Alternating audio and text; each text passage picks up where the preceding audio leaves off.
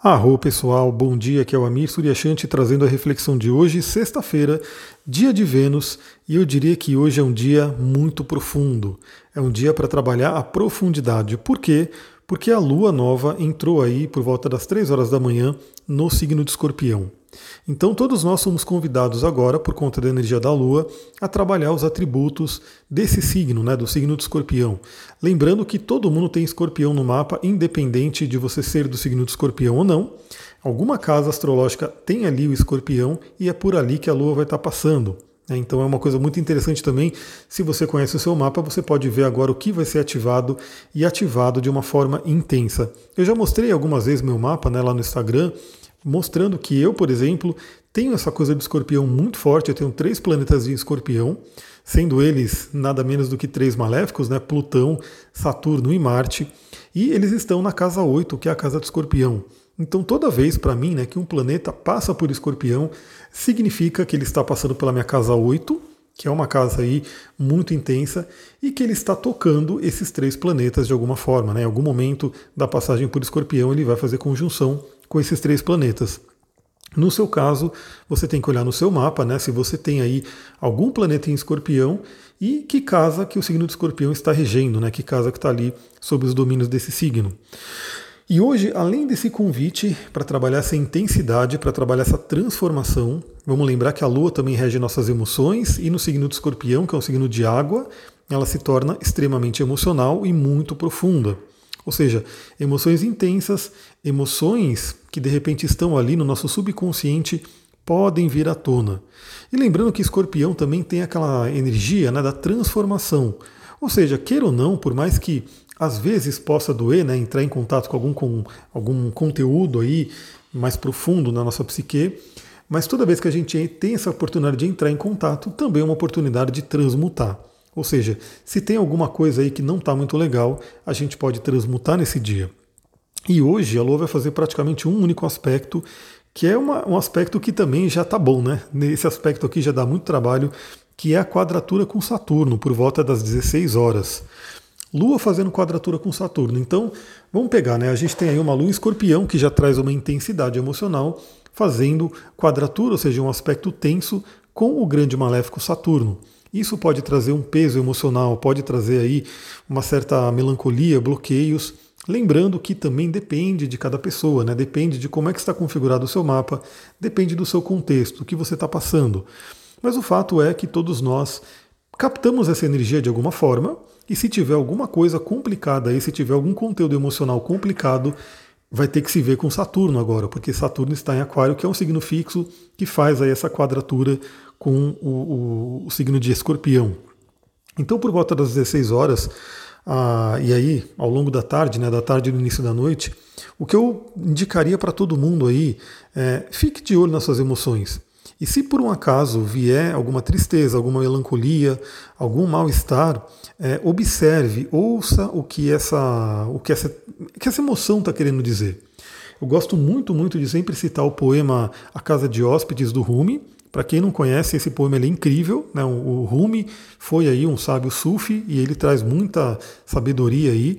E esse poema da Casa de Hóspedes fala basicamente, né? eu não vou saber recitar ele aqui agora, mas ele fala basicamente que as emoções elas estão a todo momento chegando na nossa casa. A nossa casa seria a nossa psique, né? Então, a todo momento tem emoções chegando. Podem ser emoções agradáveis, e aí, geralmente, todo mundo adora receber as emoções agradáveis. Chega a felicidade, chega alegria, chega amor, chega prazer, todo mundo adora receber, obviamente. Então, se a felicidade bateu a sua porta, provavelmente a pessoa vai lá e faz até um banquete, faz aí, oferece um café para aquela emoção né, que chegou.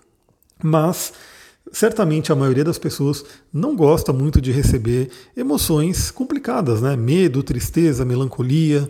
É, e, e, quando essas emoções batem a porta, geralmente a pessoa fica ali realmente num mal-estar. O que, que o Rumi ensina para a gente de uma forma poética e muito linda?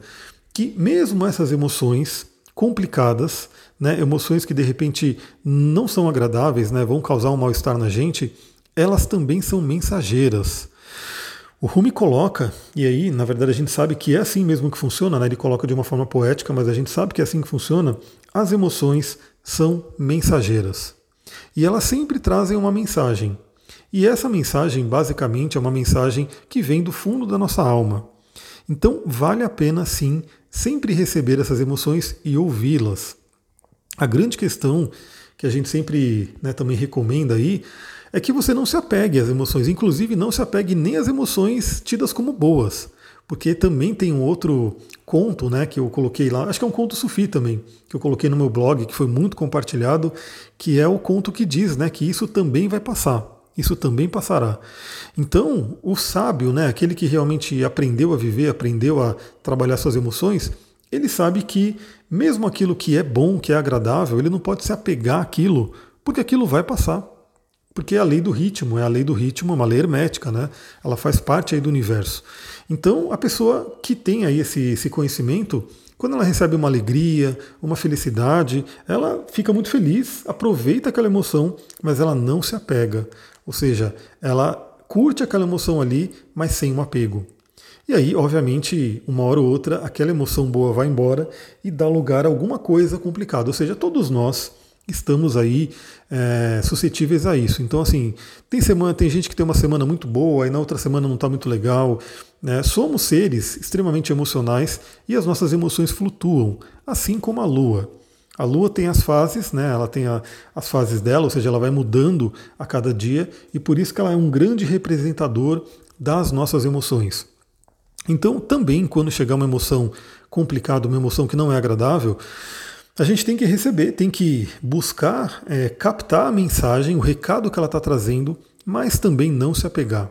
Então, a dica de hoje se você, por um acaso, receber a visita de uma emoção complicada, de uma emoção né, que traga aí algum sentimento não bom, é, primeiro saiba que vai passar, porque tudo passa, tudo sempre passará, já diria aí a música do Lulu Santos, então tudo passa, ela vai passar, mas procure principalmente é, entender a mensagem, entender a causa, por que, que essa emoção veio.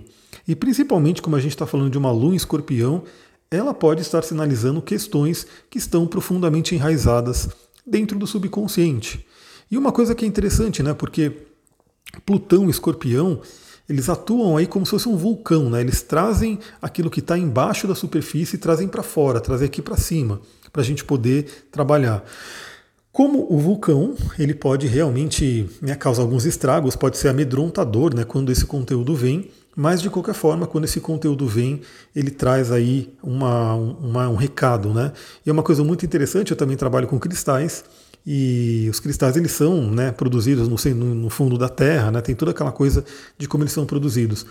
Mas tem, por exemplo, um cristal específico que ele não é nem é considerado cristal, na verdade, porque ele não se cristaliza, que é a famosa obsidiana, que é muito conhecida aí no mundo magístico, no mundo dos cristais também. Eu acho que todo mundo aí que gosta um pouco dessa área já teve contato aí, já ouviu falar da obsidiana, que é uma pedra extremamente controversa, porque enquanto uns amam, outros correm dela como se estivesse correndo né, da coisa mais maligna do mundo. Então, é uma pedra que ela tem a natureza do escorpião. Quando a gente fala aí sobre a associação de cristais e signos e planetas e assim por diante, assim, é muito óbvio que a obsidiana ela tem essa associação com o escorpião. E para quem não sabe, obsidiana basicamente é lava. Então, quando um vulcão ele explode, quando ele joga aí todo aquele magma né, para a superfície da Terra e que geralmente causa uma destruição de tudo que está ao redor, dependendo do, do tamanho, né, da força daquele vulcão, mas aquela, aquele magma, aquela lava que vai correndo, vai derretendo tudo que está no caminho dela, ela resfria rapidamente. E como ela resfria muito rapidamente, diferente de cristais que estão sendo criados, que estão nascendo debaixo da Terra, né, dentro de um, de um processo muito mais lento, a obsidiana ela esfria muito rápido, porque ela está em contato aqui com a nossa atmosfera que é mais fria, e ela fica dura. Só que ela não tem tempo de se cristalizar, ou seja, ela não tem tempo de formar um padrão cristalino. Por isso que ela é chamada de rocha metamórfica ou né, caótica, ela não tem padrão. Ela é chamada também de vidro natural.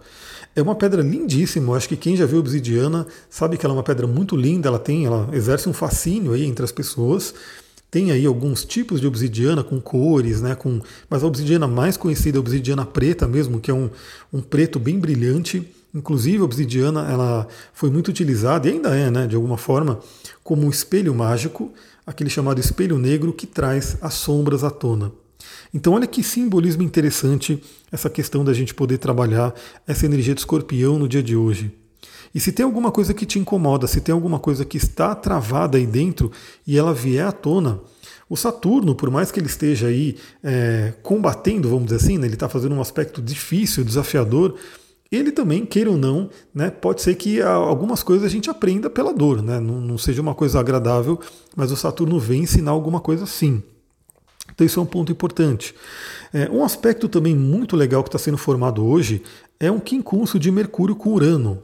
Lembrando que Mercúrio representa a nossa mente, Mercúrio já está na área de sombra da, da, retrogradação dele, então a gente já começa a sentir um pouco os efeitos né, da retrogradação de Mercúrio, e ele fazendo esse aspecto com Urano pode trazer aí libertação mental, acesso a insights, a intuições. Então essa combinação é muito interessante porque enquanto a Lua vai estar ali se degladiando com Saturno e de repente trazendo conteúdos à tona de uma forma emocional, o Mercúrio ele vai estar ali falando com Urano, trazendo uma possibilidade da gente através do racional, através da nossa mente, inclusive através de conversas com pessoas que possam trazer essa energia de Urano, ou seja, pessoas que podem fazer você enxergar a situação por um novo, é, um, um, novo nível, né, uma nova forma de consciência. Alguém que vem, você está com um problemão, você está ali perdida, perdido, não consegue saber o que fazer, mas de repente você conversa com alguém, essa pessoa fala algumas palavras, fala algumas coisas que parece que te traz um insight, te traz uma luz. É, isso é muito interessante. E pode libertar de algumas, como eu posso dizer, de algum, alguns sofrimentos aí que de repente já estavam aí, né? só que eles estavam abaixo da superfície, eles estavam no subconsciente. E hoje também, né, para já começar a trabalhar essa temporada de escorpião, a Vênus, né, nossa amada deusa do amor, sai do reino dela de Libra e entra no signo de escorpião. Então, todo mundo vai receber esse influxo, essa energia da Vênus, o planeta dos relacionamentos, o planeta que fala também sobre dinheiro, prosperidade, entrando nos domínios de escorpião. Ou seja, todos nós podemos ter contato com a intensidade nos relacionamentos. Por transformações nos relacionamentos. Eu vou fazer um, um áudio específico só para Vênus em escorpião, né? Não sei se eu vou conseguir mandar hoje, mas pelo menos até o fim de semana eu mando esse áudio de Vênus em escorpião. Mas saiba que, primeiramente, já vai mudar a energia para todo mundo. Nessa sexta-feira mesmo, que é dia de Vênus, é, aonde você tiver o signo de escorpião, a partir de hoje, né, vai estar recebendo a visita da Lua e também começa a receber a visita de Vênus. Então é um momento muito interessante. Novamente, se você tem o seu mapa, olha onde você tem o signo de escorpião, porque é ali que a Vênus vai passar agora. E a Vênus é conhecida como pequena benéfica, então assim, ela pode trazer algumas coisas bem interessantes para essa área da vida. Galera, é isso, eu vou ficando por aqui.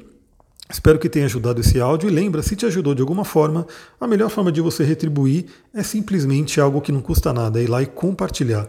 Compartilhar esse episódio, é, mandar para alguma pessoa que você sabe que gosta, mandar para grupos, compartilhar nos seus stories, enfim, fazer essa mensagem chegar a mais pessoas. Quanto mais pessoas receberem, melhor, né? Pessoas que estão sintonizadas, obviamente, porque tem gente que de repente não quer ouvir, não está muito sintonizado com esse tipo de conteúdo, mas para aquelas pessoas que gostam, realmente vale a pena. Aliás, uma coisa que ontem a gente teve aula do curso de astrologia e uma, uma coisa que uma das alunas falou é que, porque a gente vai falando sobre vários livros, né? Eu vou mostrando livro, vou falando de títulos, e ela falou: Meu, manda tudo isso lá no grupo do Telegram, né? O grupo que é do, do curso, porque às vezes não dá tempo de anotar. É tanto livro que a gente vai falando que não dá tempo de anotar. E justamente isso, né? Tem pessoas que têm muito, muito interesse em saber desses assuntos. E imagina que realmente eu falo, o meu podcast ele está extremamente oculto no Spotify porque é iniciante. Então, o que, que aparece no Spotify para as pessoas? Esses podcasts maiores, né? Esses que já estão há mais tempo, que investem muito em, em patrocínio, enfim, esses é o que vão aparecendo para as pessoas. Agora, para alguém chegar no meu podcast é uma coisa que, ou de muita sorte, né? Ela pegou, apareceu para ela, que eu acho muito difícil, mas a forma realmente dela chegar é quando alguém compartilha. E lembra que se você gosta do conteúdo e se a outra pessoa também gosta e ela conhecer através de você, vai ser uma coisa muito legal, porque vai ter uma gratidão, né? Eu fico muito feliz quando eu também fico de olho, né? Sempre que eu estou ouvindo alguma coisa, se eu vejo um livro, alguma coisa, já vou anotando, já vou pesquisando, porque é isso, o nosso mundo ele é muito grande. Hoje o que mais a gente tem é conteúdo e a grande, vamos dizer assim, o grande desafio de hoje é essa curadoria, né? É termos conteúdos que valham a pena no meio de um mar gigante de conteúdo que muitas vezes a gente não consegue nem achar direito. Lembra que o Google ele nasceu e cresceu, né? Virou esse gigante que é hoje, justamente por isso, né? Porque é muito conteúdo na internet e a ideia do Google é justamente ajudar a fazer a pessoa encontrar esses conteúdos. Então é isso, galera. Eu vou ficando por aqui. Muita gratidão. Aproveitem essa sexta-feira e a gente em breve vai falar sobre a entrada de Vênus em Escorpião. Muita gratidão. Namastê, Harion.